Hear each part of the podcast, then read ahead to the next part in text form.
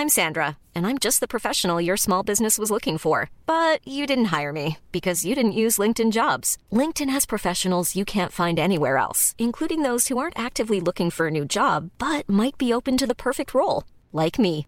In a given month, over 70% of LinkedIn users don't visit other leading job sites. So if you're not looking on LinkedIn, you'll miss out on great candidates like Sandra. Start hiring professionals like a professional. Post your free job on linkedin.com/people today. Hey, it's Ryan Reynolds, and I'm here with Keith, co star of my upcoming film, If, only in theaters, May 17th. Do you want to tell people the big news?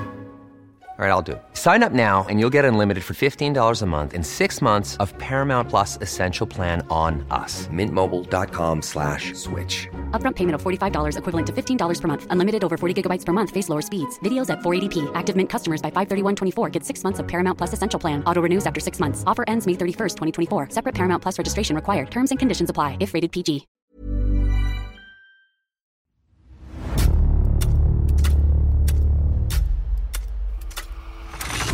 La nota roja en la prensa.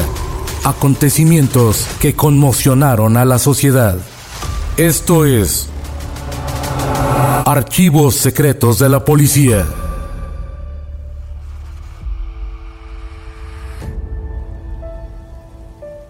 Hace 11 años, un atentado contra una casa de apuestas en Monterrey indignó a todo el país, en lo que se consideró el peor acto de terror contra la población civil.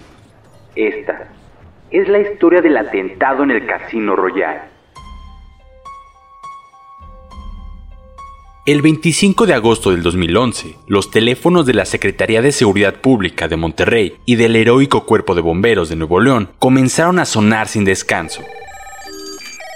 Los equipos de rescate, policías y tragahumo se dirigieron en específico a la avenida San Jerónimo y la calle Jesús María González, a solo 10 minutos del centro de la urbe, con mucha incertidumbre sobre el escenario que se podrían encontrar. A medio kilómetro del incendio ya se podía ver una gran nube de humo y conforme se acercaron los equipos de rescate y de policía, el caos reinaba en el lugar. Decenas de personas corrían despavoridas por las banquetas para tratar de alejarse de las llamas, que salían furiosas por las puertas y ventanas del inmueble. Otras yacían tiradas a unos cuantos metros del fuego, del humo y cristales rotos. Habían sido aquellas que lograron salir del local de apuestas, pero no soportaron más, y apenas se encontraron afuera, se desplomaron con las vías respiratorias intoxicadas, sin que alguien pudiera auxiliarlas de inmediato. Pronto los bomberos se desplegaron y comenzaron a maniobrar para combatir el fuego. Eran cerca de las 16 horas. El sol caía con furia sobre la urbe regiomontana y la paz de aquella tarde se vio interrumpida por la confusión y el miedo. O tal vez el diablo ya tenía amedrentados a los regiomontanos desde meses atrás, en los cuales se registraron ataques de sujetos fuertemente armados a varias casas de apuestas. La situación en el casino era compleja. El fuego impedía que rescatistas y bomberos ingresaran con facilidad para salvar a las personas que se encontraban adentro. Aún así, entraron en pequeñas brigadas, mientras los tragahumo combatían las llamas por todos los flancos. Con el paso de los minutos, el panorama se cubrió de muerte. Bomberos salían cargando cuerpos de hombres y mujeres que se encontraban en la agonía y en otros casos ya no respiraban. Los paramédicos no eran suficientes para atender la magnitud del problema, así que tuvieron que pedir más unidades para tratar de salvar la vida a los desfallecientes. Pronto la desgracia comenzó a difundirse, primero en los noticieros locales, después en los de todo el país. Testigos del horror que estaban presenciando, los ciudadanos regiomontanos se preguntaron, ¿Quién y por qué había hecho tal acto de barbarie? Cerca de las 3 de la tarde de aquel día, 12 personas subieron a cuatro vehículos, dos camionetas, un auto deportivo y un sedán.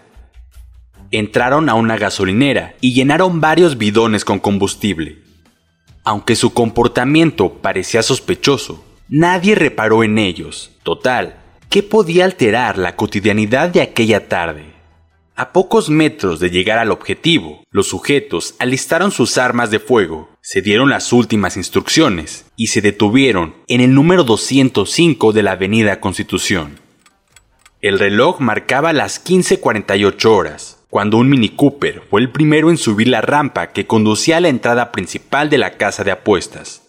Detrás se posicionó una camioneta Equinox gris, después una Chevrolet S10 negra y al final un autosedán. Sin titubear y con movimientos rápidos, de cada vehículo descendieron entre dos y tres hombres con arma en mano y dispuestos a todo. Las personas que pasaban en esos momentos por la banqueta intuyeron lo que sucedía y de inmediato corrieron despavoridos para alejarse del lugar. Un agresor tomó por sorpresa al joven de la recepción y con furia lo golpeó en la cabeza con la cacha de su pistola. Este cayó al piso sangrando, se enconchó y no le quedaron ganas de moverse. En segundos, otros sujetos ingresaron al casino y uno de ellos gritó: Ya se los cargó la chingada, se los advertimos, con nosotros no se juega.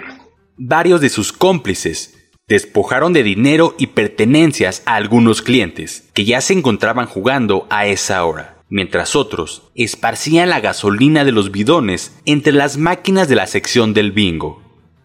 Después de rociar el combustible, uno de los sujetos encendió un cigarro y lo arrojó al piso. Al instante se suscitaron las llamas y decenas de personas quisieron salir por la puerta de acceso. Sin embargo, se los impidió el hecho de que otro individuo ya derramaba más carburante por toda esa zona. Debido a esto, algunos corrieron envueltos en pánico hacia los baños y otros trataron de refugiarse en el piso de arriba. Cuando las llamas comenzaban a devorar todo a su paso, uno de los atacantes gritó: A ver si con este pinche susto aprenden. Vámonos, a estos cabrones ya se los cargó la chingada. Afuera, vámonos. Acto seguido, también encendió un cigarro y lo aventó sobre el líquido inflamable. Las puertas de entrada también ardieron de inmediato y cobijados bajo una enorme nube negra de humo, el comando de criminales aprovechó para abordar sus unidades y escapar del casino royal.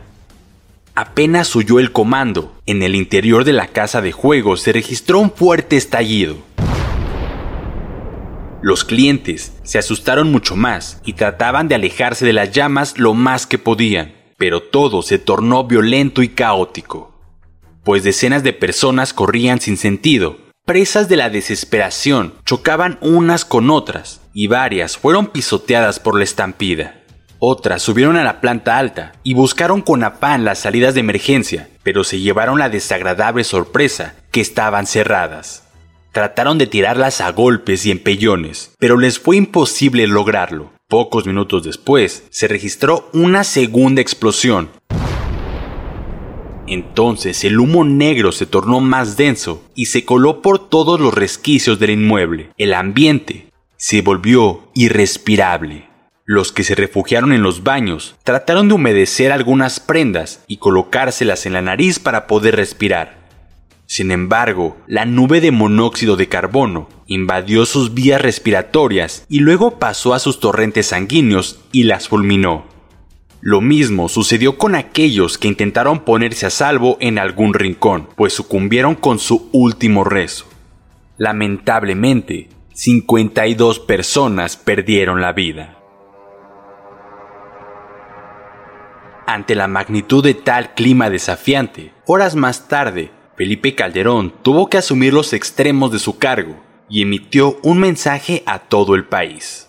Lo que ha sucedido en Monterrey es un acto terrorista y como toda acción asesina, esta tragedia reclama una respuesta contundente y unificada de todos los mexicanos. Estamos hablando de criminales que de manera artera, con premeditación, alevosía y ventaja llegaron al lugar, amagaron a las personas que ahí se encontraban y prendieron fuego sin más.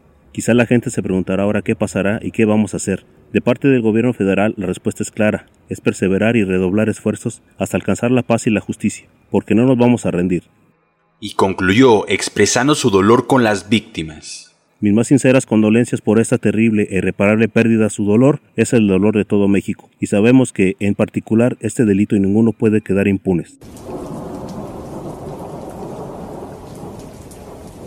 Fue una tarde nublada y lluviosa, la del viernes 26 de agosto, como si el clima se hubiera enturbiado también por la desgracia del día anterior.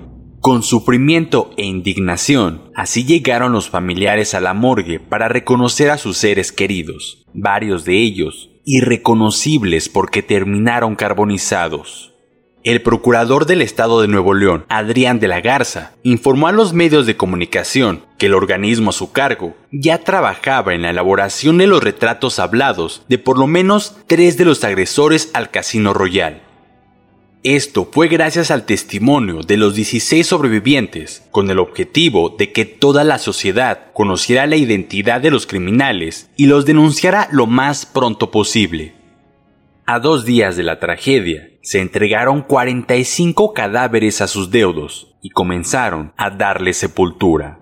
Siete cuerpos eran sometidos aún a pruebas de ADN, pues estaban completamente carbonizados irreconocibles para ser otorgados a sus familiares. En los panteones de San José y del Carmen, el ambiente no era distinto. Otras personas enterraban a sus muertos, también fallecidos en el cobarde ataque al Casino Royal. Dolor, tristeza y llantos abundaban por los camposantos, pero también la indignación y el coraje de algunos parientes que exigían a las autoridades realizar una investigación a fondo para dar con los criminales y aplicarles un castigo ejemplar. Mientras se realizaban los sepelios de los fallecidos, el gobierno de Nuevo León anunció que la búsqueda de cadáveres entre los escombros del Casino Royal se daban por concluidos. En su informe, el director de Protección Civil de Nuevo León, Jorge Camacho, declaró, esta mañana hemos dado por concluidas las actividades de búsqueda y rescate. Ya no hay más cuerpos en las ruinas del edificio. La cifra oficial de fallecidos es de 35 mujeres, una de ellas embarazada, lo que podría contarse como una víctima más y 17 hombres. Un total de 45 cadáveres han sido identificados plenamente y entregados a sus familias, mientras que los siete restantes deben someterse a pruebas de ADN por su estado de calcinación. Y por último, señaló que 12 personas más se encontraban recuperándose en distintos hospitales, solo tres de ellas en estado grave.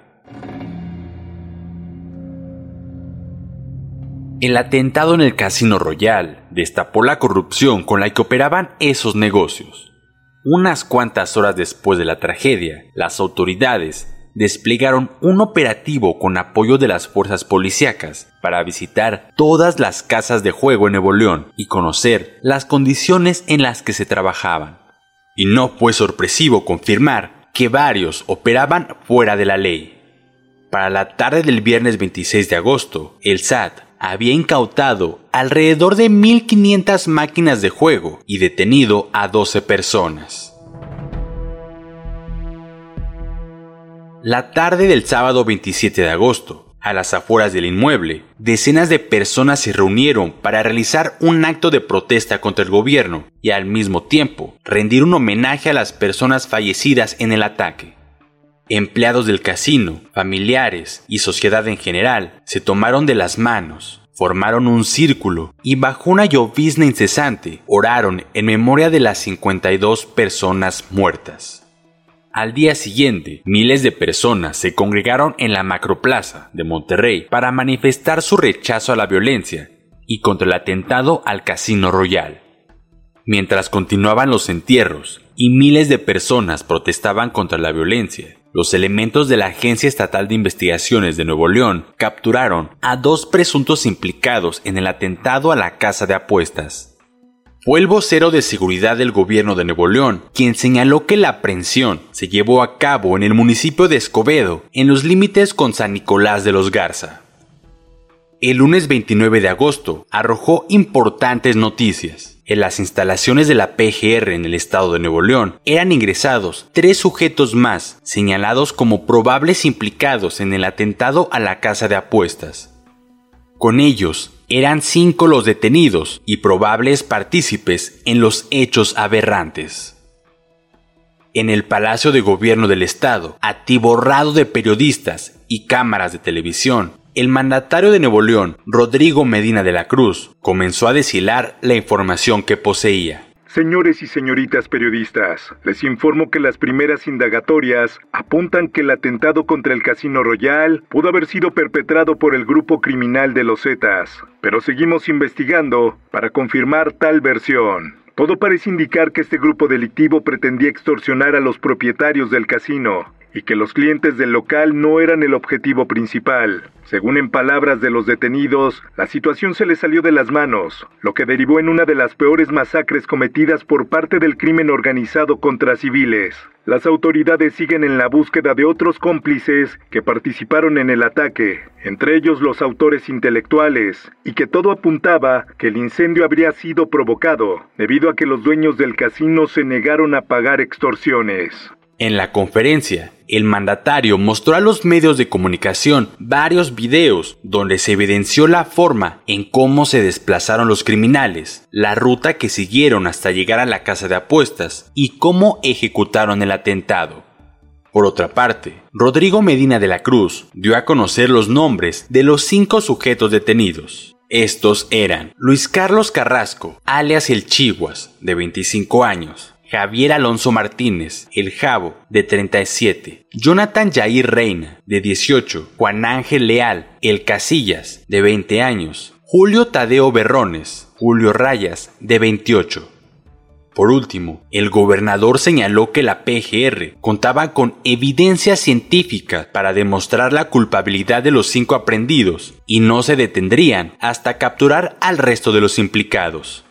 También reveló que los presuntos incendiarios confesaron pertenecer al grupo delictivo de los Zetas y que su intención era solo amedrentar a los dueños del casino, pero que el ataque se les salió de control, pues el objetivo no era matar a nadie. Declararon que se dedicaban a cobrar derecho de piso a varios comerciantes y empresarios en algunos estados del norte del país, como Durango, Tamaulipas, Monterrey, Torreón y Ciudad Juárez. En su lista, por supuesto, se encontraba el Casino Royal, pero como sus propietarios se habían negado a pagar la cantidad de 130 mil pesos al mes, decidieron darles un susto, pero todo salió mal. El 14 de septiembre, autoridades de Nuevo León revelaron más información importante, pues dieron a conocer los nombres e identidades de los autores intelectuales y materiales del ataque. Transcurrieron solo cuatro días para que se lograra la captura de otro partícipe en el ataque al Casino Royal. Luis Adán Gómez, alias El Gordo o El Tejón, quien fue aprendido junto con cinco de sus cómplices en la colonia Lázaro Cárdenas, municipio de Santa Catarina, en Nuevo León. El mes de octubre fue fructífero para las autoridades, pues lograron las capturas de Carlos Olivas, alias La Rana, en Saltillo, Coahuila, después de un enfrentamiento con elementos del ejército mexicano. Días después, capturaron a Roberto Carlos López, el Toruño, y a José Alberto Loera, el Voltaje, todos autores intelectuales y materiales del ataque al Casino Royal. Asimismo, cayó Antonio Camacho Jaco, líder de los Zetas en el norte de Monterrey. El 5 de enero del 2012, las autoridades estatales dieron otro importante golpe al capturar a Baltasar Saucedo Estrada, líder de los Zetas en todo el estado de Nuevo León. El 4 de abril del 2012, en el kilómetro 15.8 de la carretera Nuevo Laredo, Piedras Negras, se registró un intenso enfrentamiento entre militares e integrantes del crimen organizado. En la refriega murieron cuatro delincuentes, entre ellos un sujeto que presentaba varias cicatrices en el rostro y otras partes del cuerpo. Se trataba de Francisco Medina Mejía, alias El Quemado, líder de los Zetas en el estado de Nuevo León y señalado por las autoridades como el principal artífice del atentado al Casino Royal. Así fue como las autoridades lograron detener a cerca de 30 delincuentes pertenecientes al grupo delictivo de los Zetas, que participaron de forma directa e indirecta en el atentado. Todos los detenidos permanecieron arraigados y cuando recibieron cada uno su sentencia, fueron trasladados, la mayoría, al penal de Topo Chico, bajo un impresionante dispositivo de seguridad. A 11 años del atentado, los parientes de las víctimas siempre estarán condenados a padecer, pues les arrebataron de la manera más vil, cruel e injusta a sus familiares. una deuda que el Estado nunca podrá compensar a todos los mexicanos.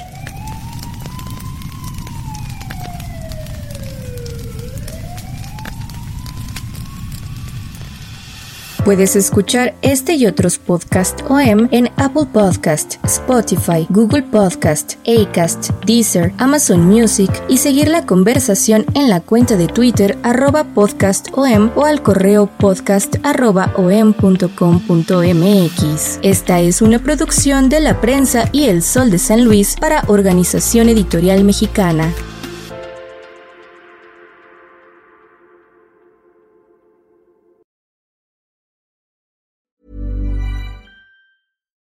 It's Paige DeSorbo from Giggly Squad. High quality fashion without the price tag. Say hello to Quince. I'm snagging high-end essentials like cozy cashmere sweaters, sleek leather jackets, fine jewelry, and so much more. With Quince being 50 to 80% less than similar brands. And they partner with factories that prioritize safe, ethical, and responsible manufacturing. I love that. Luxury quality within reach. Go to quince.com slash style to get free shipping and 365 day returns on your next order. Quince.com slash style. When you make decisions for your company, you look for the no brainers. And if you have a lot of mailing to do, stamps.com is the ultimate no brainer. It streamlines your processes to make your business more efficient, which makes you less busy. Mail checks, invoices, legal documents, and everything you need to keep your business running with Stamps.com. Seamlessly connect with every major marketplace and shopping cart. Schedule package pickups and see your cheapest and fastest shipping options from different carriers. With rates up to 89% off USPS and UPS rates. And with the Stamps.com mobile app, you can take care of mailing and shipping wherever you are. Make the same no-brainer decision as over 1 million other businesses with stamps.com. Sign up with code program for a 4-week trial plus free postage and a free digital scale. No long-term commitments or contracts. That's stamps.com. Code program.